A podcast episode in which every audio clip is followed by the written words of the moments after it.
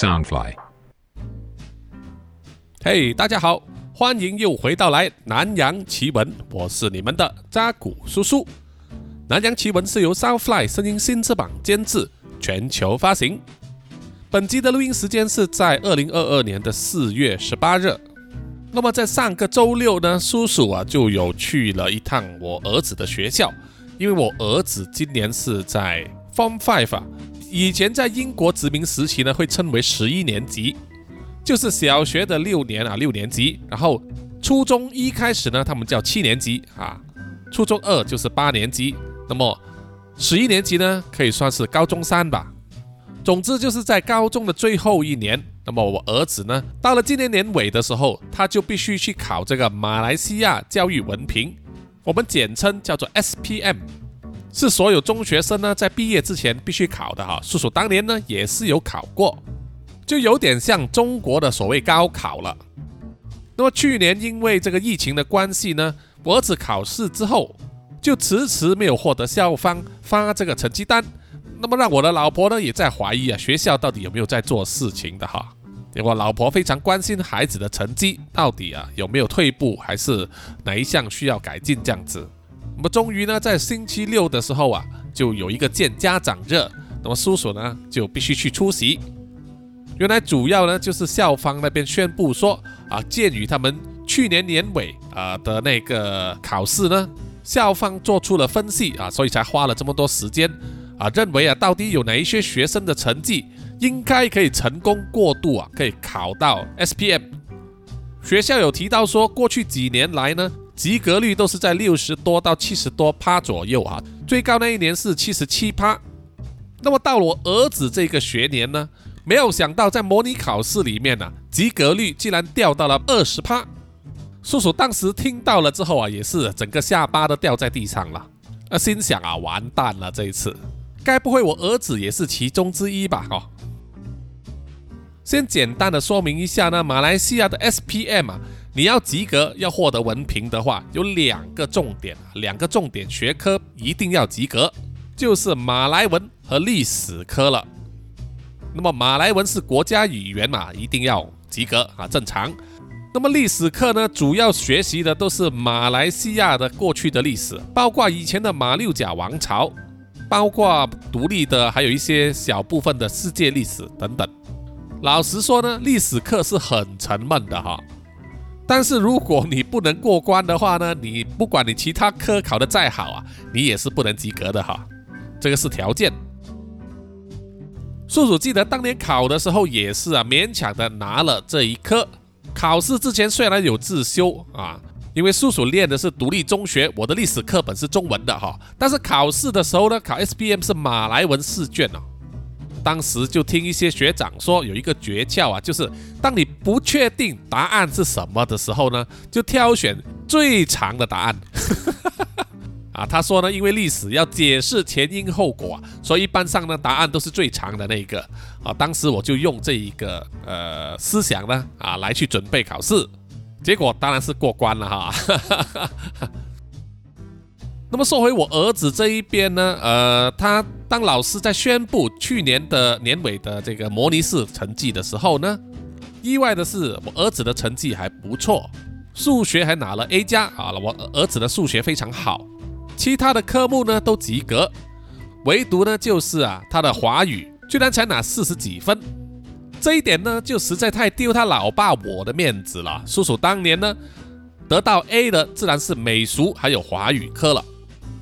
我就问他为什么华语这么差，他说他看不懂文言文，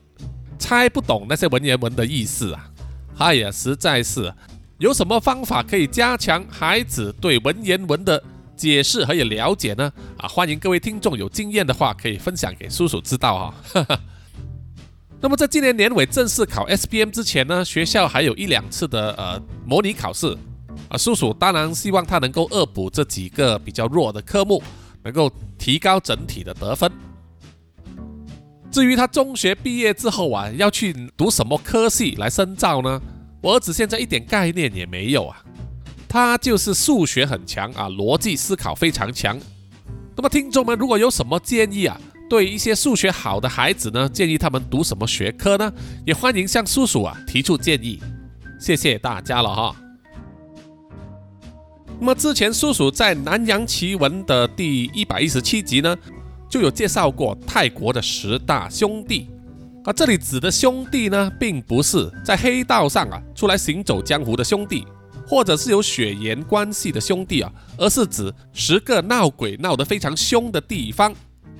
那么那一集播出之后啊，反应相当的不错。那么听众很多听众呢，都对相关的话题啊有兴趣。所以后来呢，又有接续下一集啊，一百二十一集的怪物凶宅，给听众们介绍了很多栋啊，在印尼非常有名的凶宅啊，比如说马铃薯屋、章鱼屋等等哈。那么这一集呢，依然给听众们介绍啊，一系列在印尼里面有闹鬼的、有非常离奇的，或者有特别背景故事的景点，而且呢，集中在巴厘岛。有些人可能无法想象啊，像巴厘岛一个风光明媚啊，很多人都喜欢去那里度假的一个旅游天堂呢，居然聚集了这么多稀奇古怪的地点啊，啊，实在是有一点匪夷所思。当然，这个其实是有很多原因的哈，一来就是在印尼全国呢，各种种族混居在一起啊，品流复杂；二来就是普遍受教育的水平呢也不够高啊，以人口比例来说。比台湾低很多。三来是有各种各样的宗教信仰啊，虽然伊斯兰教还是主流的这个国家宗教，但是还有其他族群有其他宗教。第四呢，就是因为地方实在太大了哈，太多的岛屿，有很多地方还是依然保留着古代啊以前他们的那种风土人情或者是传说。第五当然是因为它本身的政治和经济的动荡了哈，印尼呢经历过很多年的经济衰退。还有呢，他们出了好几位啊非常贪污的啊总统，让他们的国家非常难以啊与时并进。好，那么本集呢就当做给听众们呐一个听觉上的微旅行。那么各位听众呢，如果一旦啊旅游解封之后啊有机会去巴厘岛度假的话，可以考虑啊去这些地方参观一下。好，首先呢第一个地方叫做。P. Bedugu Taman Rekreasi Hotel and Resort，中文呢可以翻译作为 Bedugu 的避暑胜地和酒店。啊，Bedugu 是一个湖啊，是在巴厘岛的中央。那么这一座建在这个密林里面的酒店呢，背靠着古隆阿贡就是阿公火山啊，是巴厘岛上最有名的活火山，海拔三千零三十一米，被当地人呢奉为圣山。那么阿公火山呢，经常会爆发哦。上一次爆发的时间呢，是在二零一九年六月十三日，但是最严重的一次，反而是在一九六三年，而当时它所喷出的这个火山灰呢，居然高达四千米啊，导致高达一千五百名居民呢死亡。那么这一家本都谷酒店呢，啊，就是背山面湖，风景非常的漂亮。在当年设计的时候呢，啊，据说要作为一家五星级超豪华的度假胜地啊，保证外国人来到都会觉得满意啊，可以赚大把大把的美金。这一家本都谷酒店的建设项目呢，当年呐是由前印尼总统苏哈多的儿子 Tommy 苏哈多所策划的其中一个项目啊。那么前面有说过呢，当时啊。印尼苏哈多总统呢，是当年贪污贪得最凶的总统之一。他把国家的财富和资产呢，全部都转移去他自己的家族、亲戚、朋友的名下哦，巧立各种名目呢，啊，做各种各样的建设，把建设项目呢都判给自己家人的公司去做啊，从中呢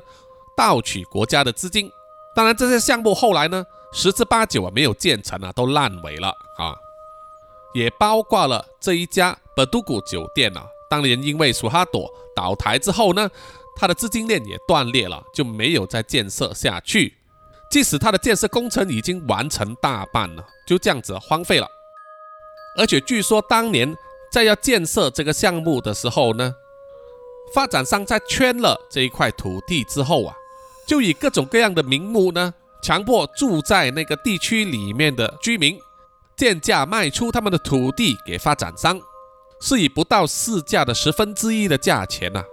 可以说近乎是一项诈骗了。当时有一些居民呢，啊不明就里的就卖了这个土地啊，签下了合约；也有一些人呢抵死不从啊。那么发展商也是有派人呢去骚扰这些居民，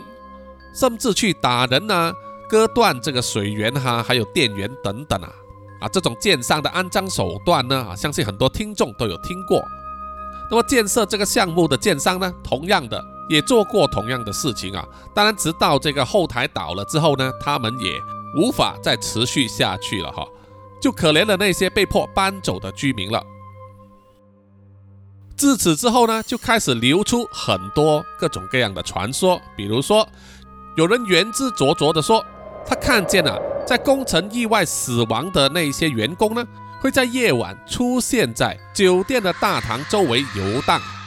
另外又传说啊。有发生过，在一夜之间，所有的建筑工人呢，都突然间消失了，下落不明，人间蒸发。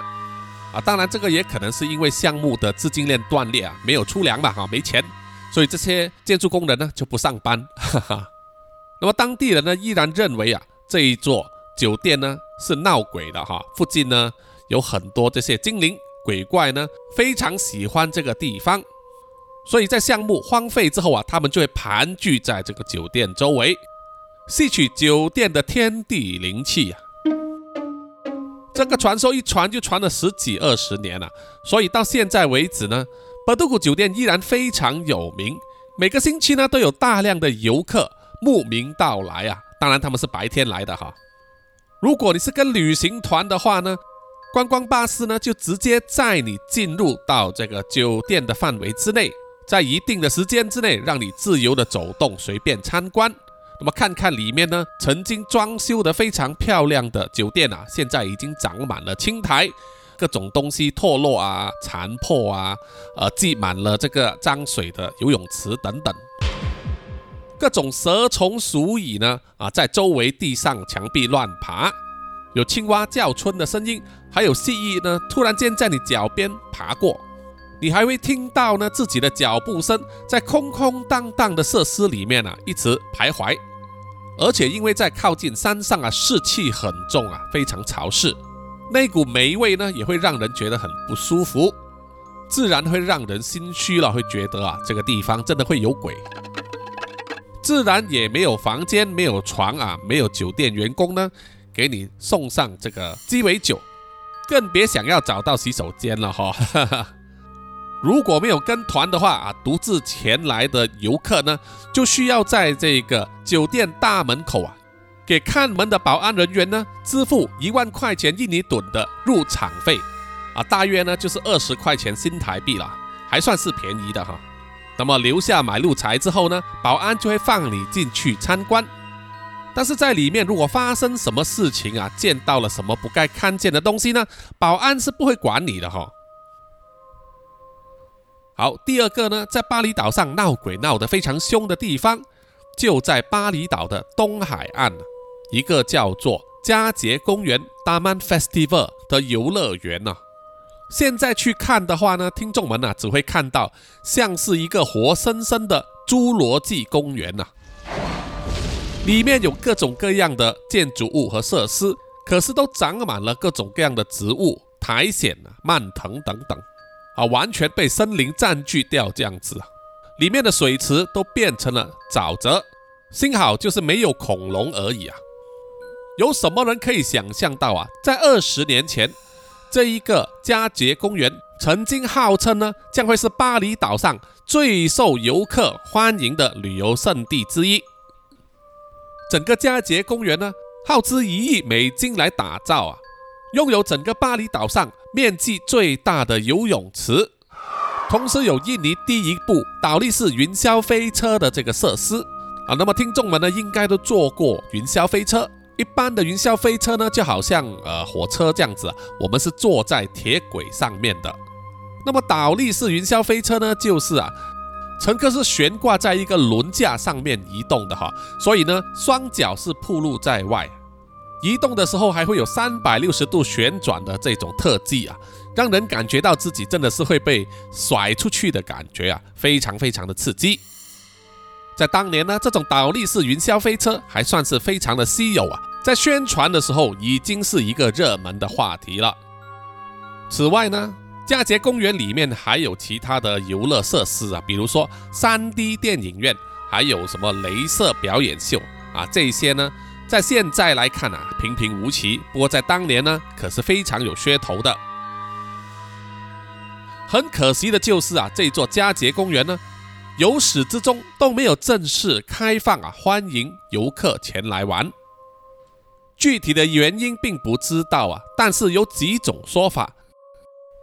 第一个当然就是因为经济问题了哈，资金链的断裂。在九十年代的时候，一场亚洲经济风暴啊，造成东南亚多个国家呢面临经济衰退啊。很多像这种大型建设项目呢都没有办法撑得过去啊，结果只好烂尾啊，弃置收场。第二个说法呢，就是啊，这座佳节公园的土地有很多权益上的问题，并没有解决。说是建商呢和土地拥有权的地主啊，并没有达成一个合作的协议。或者是违背了当初合作的时候谈好的条件啊啊，应该是没有钱给了，所以呢就起了土地上的争执。那么土地拥有者呢就申请了停令，禁止这座游乐园呢营业，也让整个佳节公园呢在快要建好的时候啊就夭折了。而第三个传说呢啊就非常的惊悚了哈，就是啊在一九九八年三月十三日星期五。正好呢，就是十三日星期五啊，也就是所谓的黑色星期五了。当这个剑商在夜晚时分啊，在游泳池那里呢测试这个镭射秀啊，听众们如果看过镭射秀都知道嘛，他们会放音乐，会放这个烟雾，然后把镭射呢射上半空啊，塑造各种各样不同颜色的图案这样子。那么当时呢就发生了非常惊悚的事啊，就是游泳池居然遭雷劈了。就好像雷神索尔的锤一样啊，一记下来呢，把很多器材都给烧毁了，损失可以说非常的惨重啊。那么器材坏了之后怎么办？当然是要找保险公司啊理赔了。那么保险公司听到啊，居然是因为雷公劈下来啊，如果正式开放的时候游泳池挤满了人，而又有雷电再次劈下来的话，那么保险公司不是要赔到关门大吉？于是啊，保险公司呢就拒绝理赔，同时以安全理由呢，迫使这家佳节公园呢无法开门营业，也导致了整个公园呢被废弃到现在。那么根据巴厘岛上的民间传说呢，这个被废弃的佳节公园呢，就成为了当地的游魂野鬼的聚集地，并且成为了巴厘岛上闹鬼最凶猛的地点。啊，吸引了整个岛上所有的鬼魂呢，都来到这座游乐园里面聚集。啊，没有想到这座游乐园呢，不能招待人啊，却招待鬼魂了。那么有一些当地居民或者是游客呢，也会特地闯进去游乐园里面试胆啊，或者是探险参观。去过一趟之后啊，都把这座游乐园呢，描述为鬼城啊。把照片和消息贴在网上之后，自然也吸引了很多背包客，还有一些啊涂鸦客啊摄影师啊进去里面拍照啊，还有很多就是在里面涂鸦啊。对于那些特别喜欢探访这些灵异地点的朋友呢，自然啊也不会放过这个地方。那么在整个游乐园的大门之外呢，有一个闸门，同样的也会有两位保安人员在那里啊，向你收取入门票啊，才能放你进去。价钱也是一万印尼盾啊，就是二十元新台币了。同样是无本生意嘛，哈。那么有些人会给，有些人就没有给。那么就让听众们呢自己定夺了哈。当地人说呢，在这座佳节公园被废弃之后，里面的鳄鱼就没有人照看嘛。那么当地的一些农夫呢，就会送上一些活鸡呢给这些鳄鱼吃，让他们不至于饿肚子啊。可是过了一段时间之后啊，可能是长平难顾啊，农夫不再送鸡来，那么这群鳄鱼怎么办呢？啊，据说鳄鱼之间呢就变成互相吞食了啊，吞食它的伙伴到最后呢，只剩下唯一的一只鳄鱼啊，最强最凶恶的。那么这只鳄鱼呢，据说还会吃人。虽然有人说呢，那头鳄鱼已经被移走了哈，不过呢，如果真的听众们有进去的话，还是要多加小心。好，接下来呢，第三个地点啊，叔叔要和大家分享的是叫做 Bayongede 胎盘坟墓。那么相信听众们都知道啊，当小孩子出生的时候呢，他的脐带是连着一个胎盘嘛，哈，会离开母体。那么一般上医院会把这个胎盘呢处理掉。有些人会收集这个胎盘呢，来提炼胎盘素啊，可以美颜抗衰老啊，减少皱纹。不过呢，在现代的文明来说，从人类的胎盘提取胎盘素呢是犯法的。所以很多人就从羊或者牛的胎盘上提取这个胎盘素。那么在某些国家或者某些种族呢，啊，比如说纽西兰，他们有一些传统啊，就是在小孩子出生之后呢，他们会将这个胎盘拿去埋葬啊，相信这样子做呢，能给小孩子带来好运啊，能够健康的长大。那么要知道啊，在巴厘岛的传统殡葬习俗里面呢。他们是崇尚火葬的哈，他们的火葬仪式非常的隆重，所以现在居然提到说在巴厘岛上有一个小村庄叫做巴永格德呢，居然是会做土葬啊，就变得有一点不同了。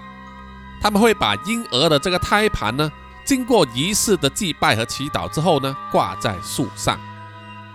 根据村子里面萨满的解释呢，啊，萨满就是他们的法师或者是祭司这样子。他们认为呢，胎盘啊是非常神圣而且具有生命力的哈。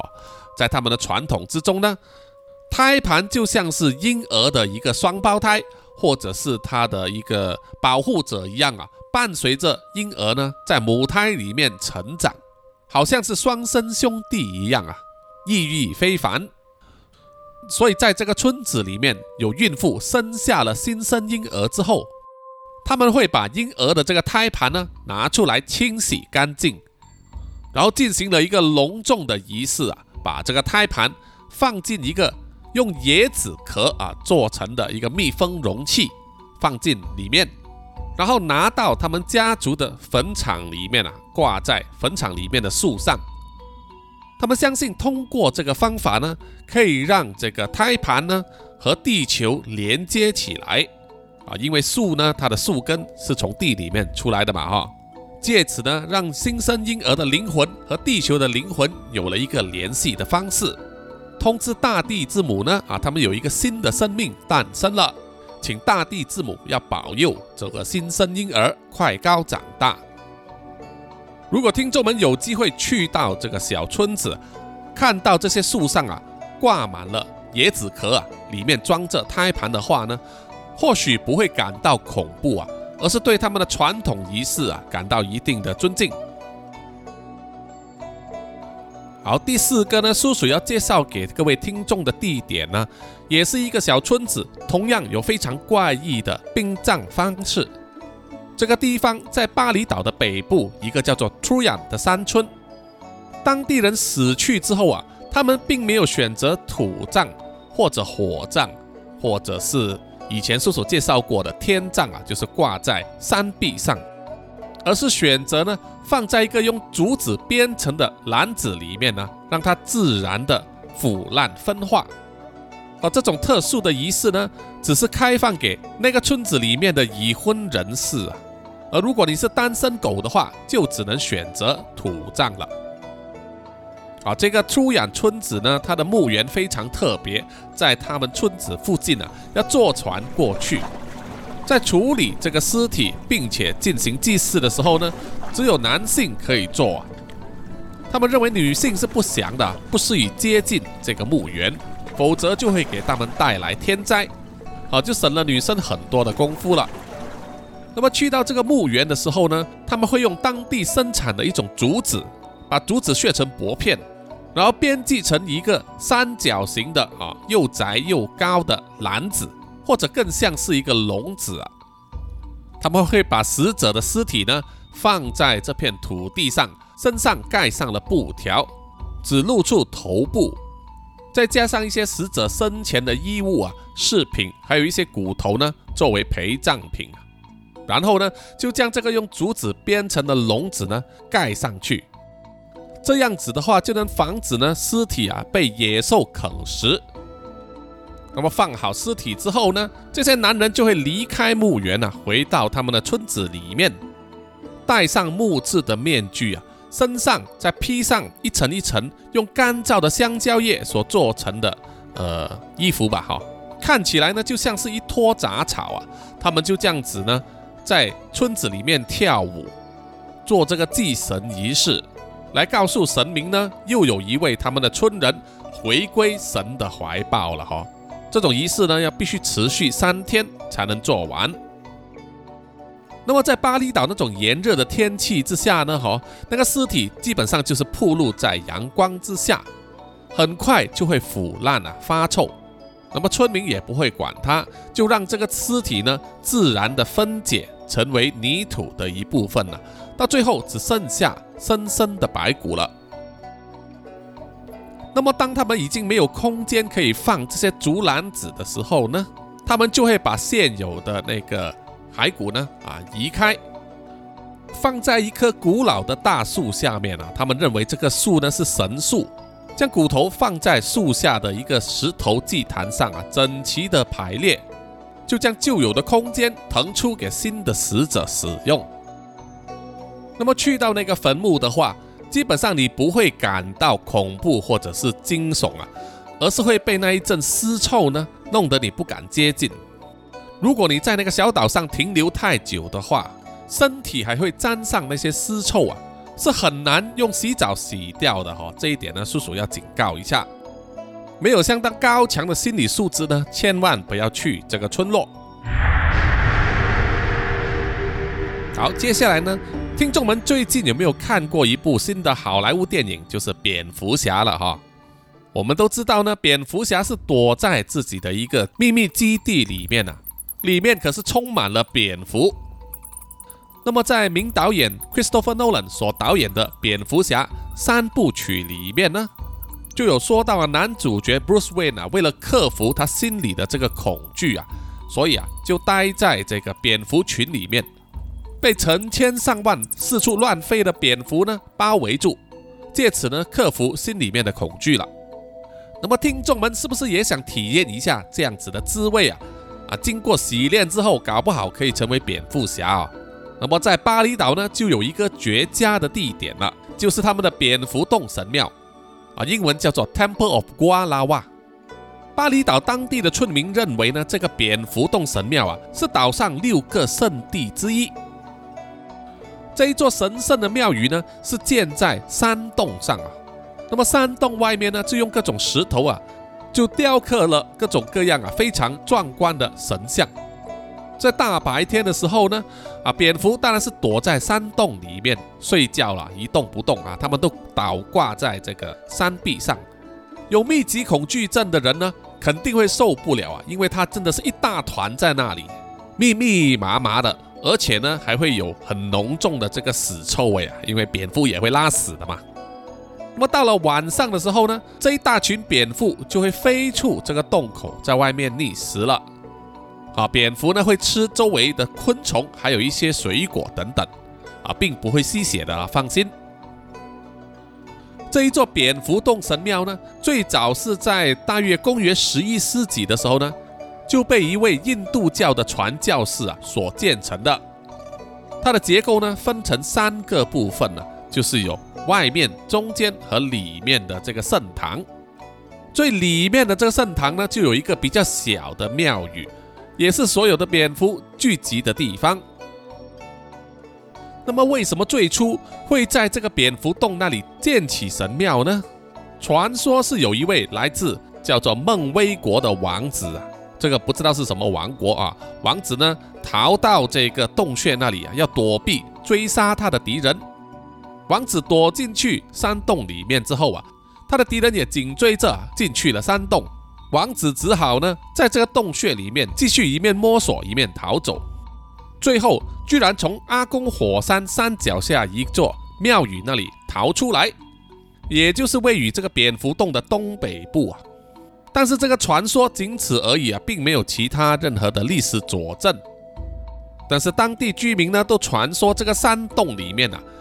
有着非常复杂的天然通道啊，分成三条，一条可以通到啊那个阿公火山的山脚下，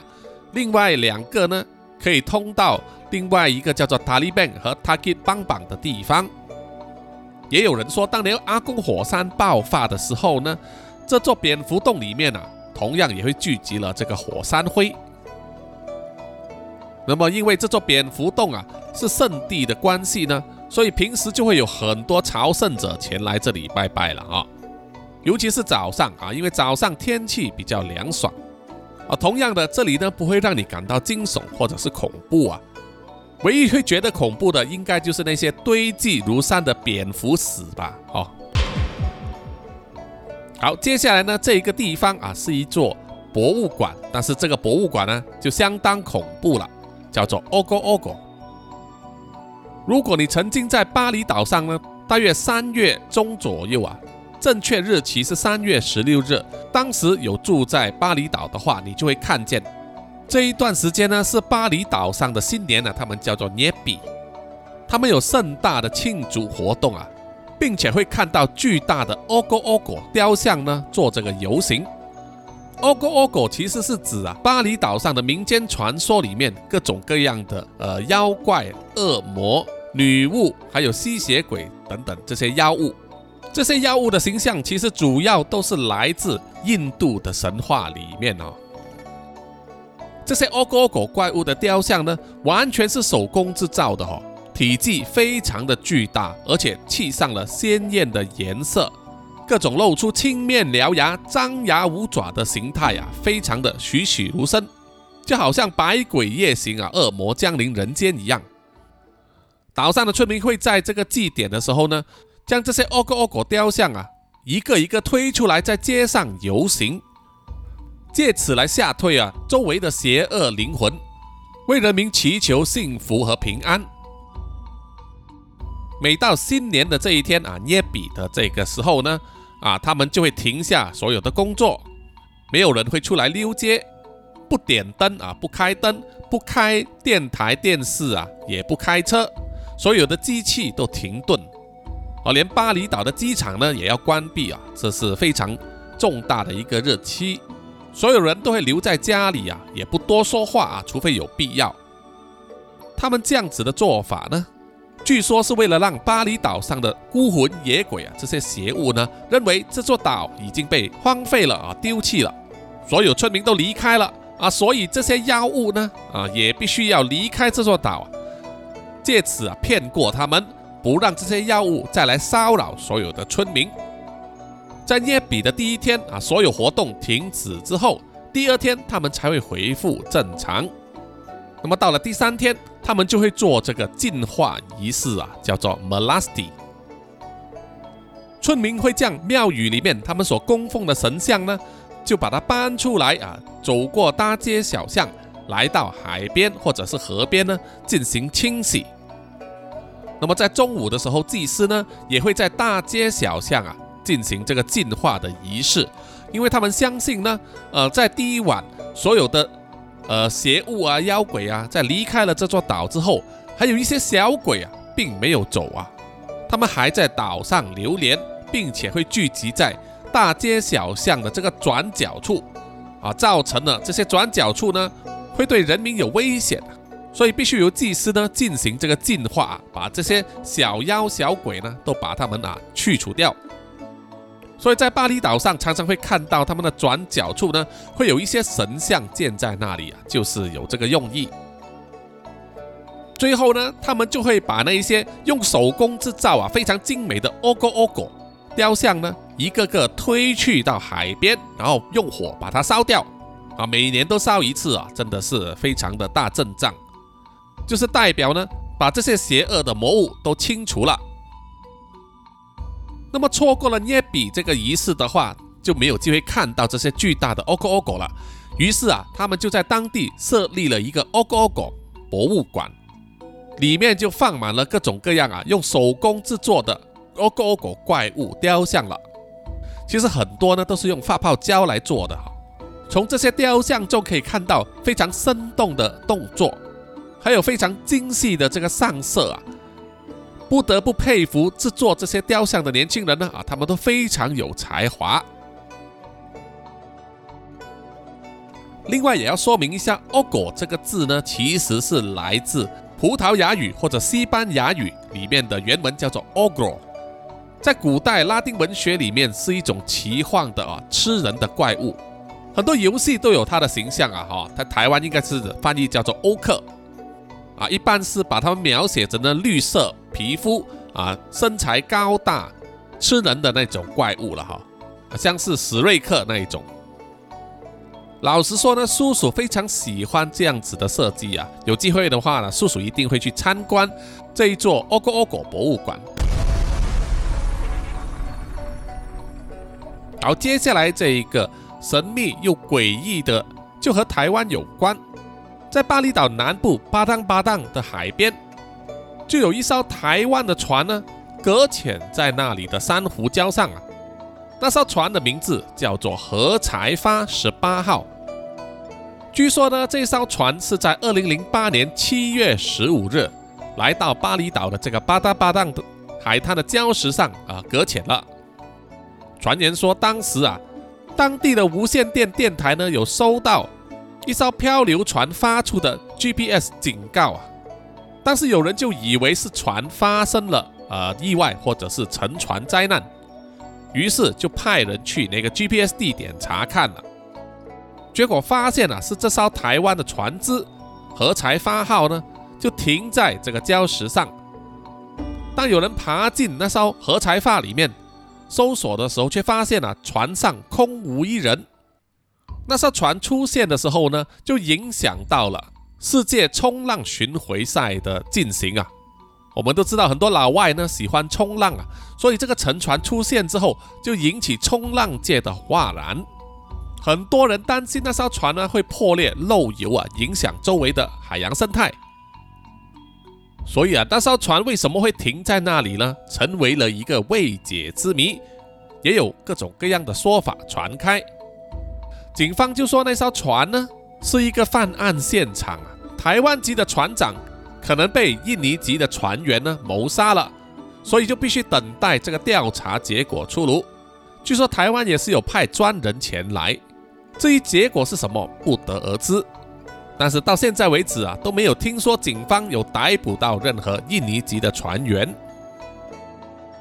但是何才发号停在这个礁石上之后啊，有人呢试图用各种方法把那艘船拉开啊，让它离开礁石，但是都没有成功。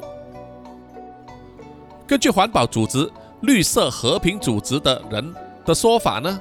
这艘何才发号啊，有一段不光彩的历史啊，就是在二零零三年的时候，他曾经在啊哥斯达黎加附近呢被抓到啊，在那里进行非法的捕捞，船上藏有高达六万公斤的鱼刺啊，就是鲨鱼的鱼刺了。我们都知道啊，世界上有很多地方呢都是禁止捕猎鲨鱼的啊，但是因为鱼刺呢能够卖钱嘛，所以很多人呢。即使非法也要去做，就是因为它涉及非法活动呢，才会有啊说这个船员谋杀掉船长，然后因为某种原因要破坏证据啊，就在船上呢点火，船员就坐救生艇逃走啊，而让这座船呢最后搁浅在这个海滩上。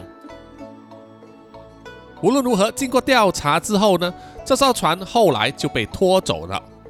但是那个海滩上啊，现在依然流传着闹鬼的传说，说晚上常常有人在海滩那里呢看见了有像是水手的幽魂在海边徘徊。好，接下来这座神庙呢，可以说是最离奇了。如果没有看过照片的话，还真的不敢相信啊。叔叔记得有一集呢，有跟听众们分享过。印度有一家庙呢，是拜这个机车的啊，是一部重机，听起来非常的玄妙啊。而巴厘岛上有一座可以说是最离奇的神庙呢，是拜汽车的。名字呢叫做布拉巴乱，啊，当地人呢也称呼它叫做布拉摩比啊，叔叔呢就在这里啊，简称它叫做汽车庙。这座汽车庙呢就建在海边，很靠近一个叫做卡朗达瓦的村落。在这种背山面海的位置啊，建一座神庙当然是很常见的哈。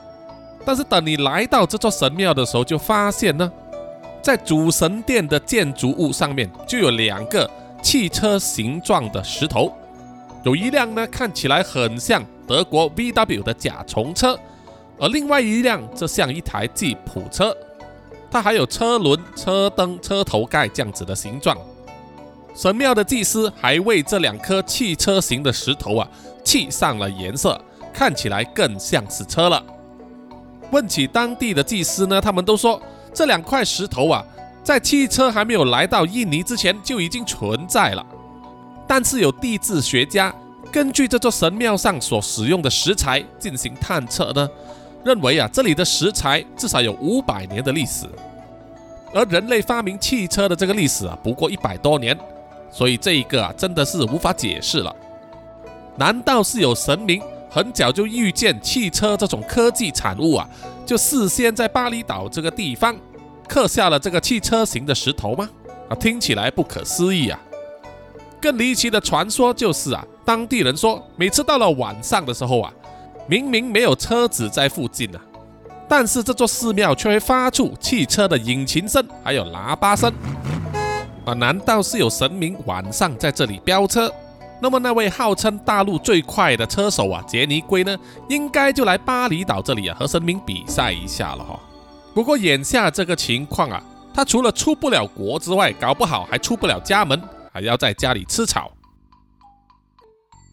那么最后一个，叔叔要介绍给听众们呢，在巴厘岛上的一个也是寺庙啊，非常离奇，而且要去那里呢，只能通过水路啊，就是潜水了。没有错，叔叔介绍的呢，就是在巴厘岛的水下寺庙了。水下寺庙的名字呢，叫做达曼布拉，啊，达曼就是花园的意思啊，布拉呢，其实就是巴厘岛的印度教寺庙。这座寺庙是最近这几年才建起来的哈，并且以印度教的寺庙蓝本呢制作，一个一个的竖立在海底之下。当年曾经在网络上流传住这一系列的照片呢，引发了很多令人兴奋的谣言。但是很多人都认为是发现了一个古老的考古遗迹，甚至有人声称呢，那是一个东方的亚兰提斯。啊，亚兰提斯呢，就是传说中呢水行侠他所出生的那个水中都市了。啊，这个谣言呢越传越广啊，一直到后来呢。由这个水下寺院的创办人呢自己透露啊爆料的说，不是整个寺庙呢都是人造的。那么创办人呢是澳洲人啊，叫做 Chris Brown，他住在巴厘岛那一带啊已经很多年了。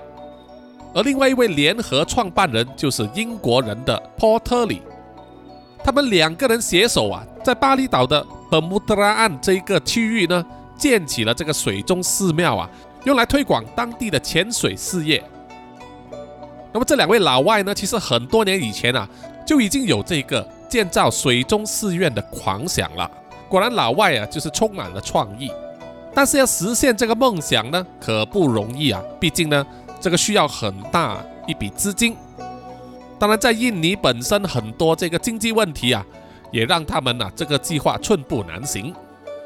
直到 Chris 有一位朋友呢，就提议他把这一项计划呢提交给澳洲大自然保护局的巴厘岛重建基金会，通说他们要通过这个水下寺院啊，来创建一个珊瑚礁园丁，不但能够推广环保意识啊，还能够增进旅游业，创造收入。没有想到是这项计划呢，居然获得批准。于是，在二零零五年呢。这两个老外就开始实行这个水下寺院的建筑工程了。他们当初最先建造的呢，是一个分裂的门呢，那是在巴厘岛上很常见的神庙建筑物，就是有左右两块石头高高的堆叠起来啊，中间是分开的，作为啊门槛这样子。他们当时确实是由潜水员呢一块一块的把石头搬到海床上堆叠起来建成的。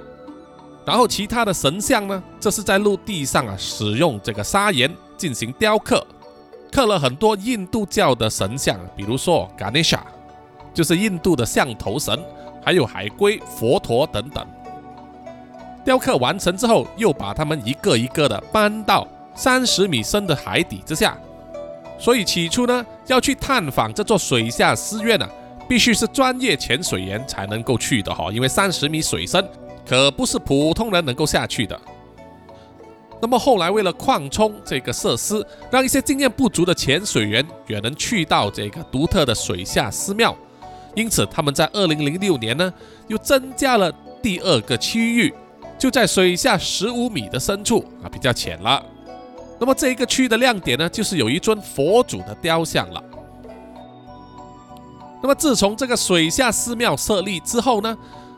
它就成为各种海洋生物的栖息地啊。这些雕像上面呢，都被珊瑚所占据啊，而珊瑚又会吸引各种各样的小鱼前来这里聚集，因此也达到了当年他们承诺的珊瑚礁园丁的这个使命。那么这两位老外呢，也把他们从这个水下寺院里面所得到的所有收入，捐赠给当地的事业渔民，并且给予他们培训啊，让他们懂得呢去保护以及维护周围的珊瑚礁，因此呢，提高了海洋保护意识的作用啊，同时也给当地人呢创造了工作的机会，实在是一个非常有意义的工程。很多有潜水资格的人呢，都会来到这里啊，一探水下寺庙的美景，并且拍下了很多漂亮的照片呢。他们都说，在海底这一片寺庙里面呢，都像是感受到了佛祖的力量啊，让他们的心灵获得平静，去除心中的杂念。所以啊，听众们如果有机会啊去巴厘岛，并且有潜水资格的话，记得呢一定要去一去这个水下寺庙了。好的，本期的南洋奇闻故事呢就到此结束了啊！谢谢各位听众的收听。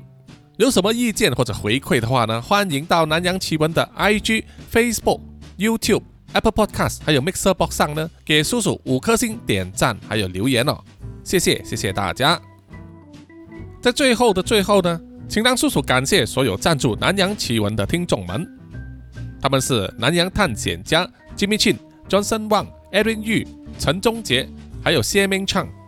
然后就是南洋侦查员二四公园、图子 Ralph Wu、一直该、三地利真爱笑、三十三、洪志伟、Kinas、林家达、蔡小桦、肖玉颖、朱小妮、何彩凤、许家伟，还有就是新加入的南洋信徒 Shine Lee、Iris Hall，还有李应静，谢谢你们，我们下一集再见了哈，拜拜。